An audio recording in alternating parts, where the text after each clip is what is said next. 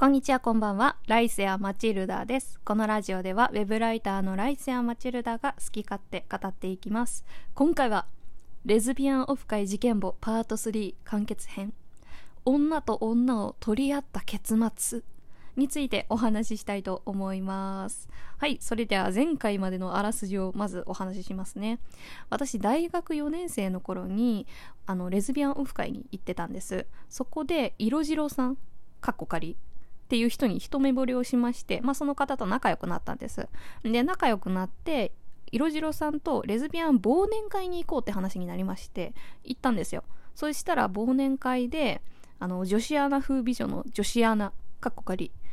というね、女性がおりまして、その方がね、色白さんに猛アタックしてきたんですよ。んで、忘年会がお開きになって、あの、私がね、色白さんとね、帰り道歩いてたら、まあ、後ろから女子アナがね、よかったら、一緒に、これから飲みに行きませんか？みたいなことを色白さんにだけ言うんです。んで、じゃあ、みんなで行く？みたいな形になって、私と色白さん、そして女子アナとなぜかその場に居合わせた関西さんという方がね、その4人で二次会の飲み屋に行くことになりました。はい。そんでまあ飲み会中もいろんなことがありました。まあとりあえず二次会はね、無事お開きになりまして、みんなで駅のホームまで行って、まあそこで解散みたいな感じになったんです。で、まあ普通に駅のホームね、自分の帰る方向を歩いてたら、あのー、視界の中にね、あの、私と色白さんを取り合うあのライバル、女子アナがね、入ってきたんですよ。そう。帰る方向一緒だったんですよ。で、目が合っちゃって、あ、あ、みたいな感じになって、あ帰る方向もしかして何々線ですか？っつって、あ、私もそうです。みたいな感じになって、あー、よかったら一緒に帰りますか？みたいな 流れになって、まあ一緒に帰ることになったんです。で、電車に乗って2人でね、隣にね、座って、チーンみたいな感じ。マジでお通夜みたいな感じの雰囲気でしたね。なんか、女子アナさん結構グイグイ行く割にはおとなしいんですよ。まあ、色白さんにだけグイグイ言ってるだけで、まあ、眼中にないライバルの私に対してはなんか、スンみたいな感じで、全然喋らないんで、その、ちょっと沈黙が怖すぎたんで、私からいろいろペラペラ喋ってたんですよ。あの、当時ね、大学生だったんで、いろいろ卒論のこととか、まあ、就職のこととかっていうのをお話ししてたんですよ。で、まあそういうの話題振っても、そのね、女子アナ、あ、そうなんだ。すんみたいな。まあ、なんかめっちゃ露骨に、露骨に、こう、死んでも盛り上げないぞ、会話をっていう意思が伝わるぐらいの盛り上がらなさだったんですよ。で、ああ、もうしゃあねえな、みたいな感じで、ちょっと黙ることにしようと思ったんだけど、で、その後なんかね、話の流れで、今好きな人いるみたいな会話になったんですよ。で、私がね、その、女子は何好きな人いるって聞かれたから、ああ、いますよ。どやみたいな感じで、もうドーンと答えて、もう単価切ったみたいな感じで言ったんですけど、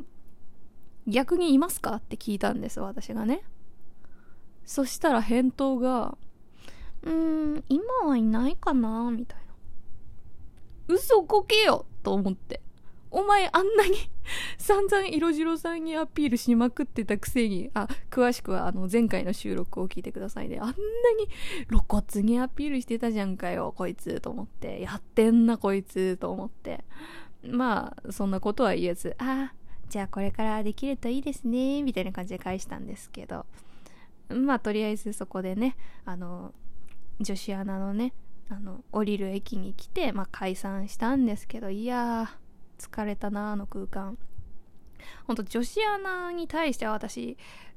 ライバル恋のライバル以前にちょっと人としてあんまり好きじゃなくってなんかね二次会のね会話の中でも「いいよね大学生」ってなんか全部親にやってもらってるんでしょみたいな発言とかされて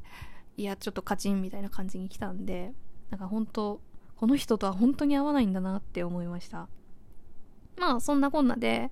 家に無事着いて、その後もね、私、色白さんと LINE のやり取りはめっちゃしてましたね、普通に。毎日のように。んで、あの、次のね、遊ぶ約束も立てましたなんと湘南デートに行くことになりましたはいで湘南デート当日迎えましたもうねあんなね女子アナとのあれこれがあったからもうね早く色白さんと付き合いたくてしょうがないんですよ。私はもう勝ち誇った顔をしたいんですよ。まあ当然好きだったんでで、まあ、付き合いたかったんですけど。でいざ当日、まあ、デートするってなったんですけど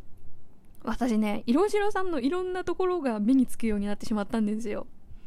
まず一つ目はあの私の話あんま聞いてくれてないっぽいんですよね色白さん。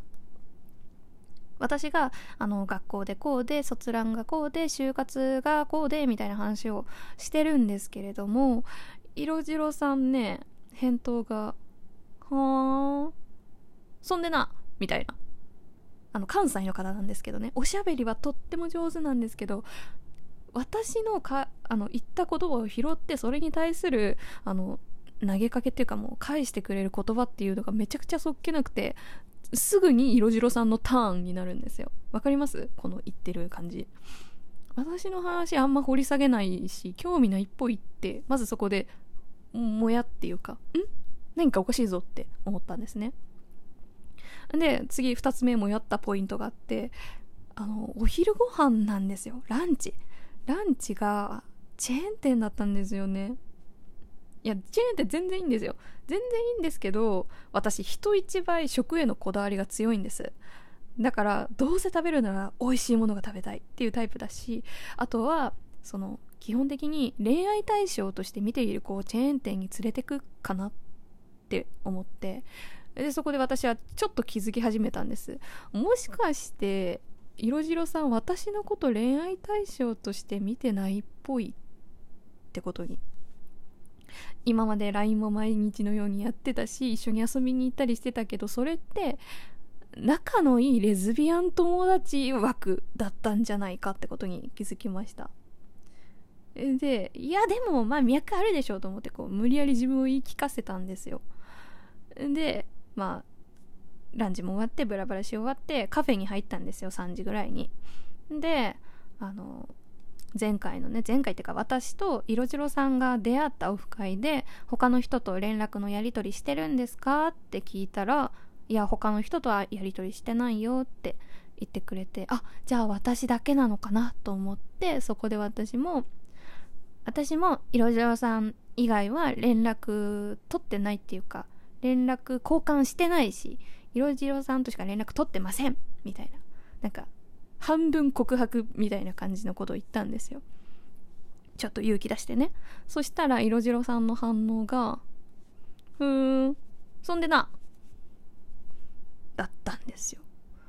あ流された。いや今の気づいてないんだ。はーみたいな。ちょっとそこでへこんででそのへこみモードのままじゃあ帰ろっかって話になってまあお互いのなんだろうね帰る方向。まあ電車一緒だったんですけどお互いね2人座って隣でね電車に揺られて帰ることになりました。もうチーンとしてたけど。でもその様子に気づいてないんで色白さん。私に色白さんが自分の携帯を見せて好きなアーティストの写真とかを見せてくれてたんです。なあこれ綺麗やろうみたいな感じで。で私もなんかもう半分死にながらああ綺麗ですね。あすごいとかなんかあのー、すごいめっちゃふわっとした返事をしてたんですけどそしたら色白さんの携帯の上らへんに画面の上らへんにポンって LINE の通知が来たんですよ。でその通知私ちゃんとがっつり見たんですけどそれ色白さんに猛アタックしていた女子アナだったんですよ。でその通知がポンってきて文字も読んじゃったんですけど「この後楽しみです」みたいな「この後会えるの楽しみです」みたいな文章でえっと思ってえっと思った瞬間その色白さんがポンってその通知指でポンって消したんですよ。ああそういうこと？と思って。色白さんはこれから私と遊んだこの後に女子アナと遊ぶんですよ。や全然いいんですよ。っていうか私まだ色白さんと付き合ってないから色白さんがどんな女性と遊ぼうとそれは色白さんの自由なんですよ。ただ当時ね色白さんのことが大好きだった私にとっては自分のめちゃくちゃ嫌いな女とこれから会うんだっていうことにその事実に対してめちゃくちゃへこんでしまってあもうチーンみたいになってしまってで自分なんかもう駅着いて2人で解散みたいになる時もなんかチーンみたいな。そそれじゃあみたいな感じになってしまって。はい。そっからは徐々に色白さんとの連絡も疎遠になっていき私は色白さんを諦めることになりました。結論失恋しました。はい。これが私が女と女を取り合った結末です。案外しょぼい終わり方ですよね。全然バトろうと思わなかったんですよ。そのなんだろう。その女子アナからの連絡が来た瞬間なんか自分の中でポキッと何かが折れてしまってあなんかもういいやみたいな感じになってしまったのでその後私が何かアクションを取れば何かその発展があったかもしれないんですよ色白さんとの関係に。ただもうこっから頑張るのも嫌だしなんかそのデート中にもやったあの私の話ちゃんと聞いてないっぽいとあのランチの話ね。とかももやもやもあったからなんかもうこの人はちょっと違うのかもしれないってことではい諦めましたね。いやクリスマス前とかだったんですよそれ。失恋したの。でクリスマス忘年会みたいなのがまたイベントあったんでもうそこでいろんな人に言い散らかしました。いやいやこんなことがあってさみたいな。はい、うん、結構迷惑な客だったと思うんですけど。はい。皆さんも何か失恋話があればレターとかでね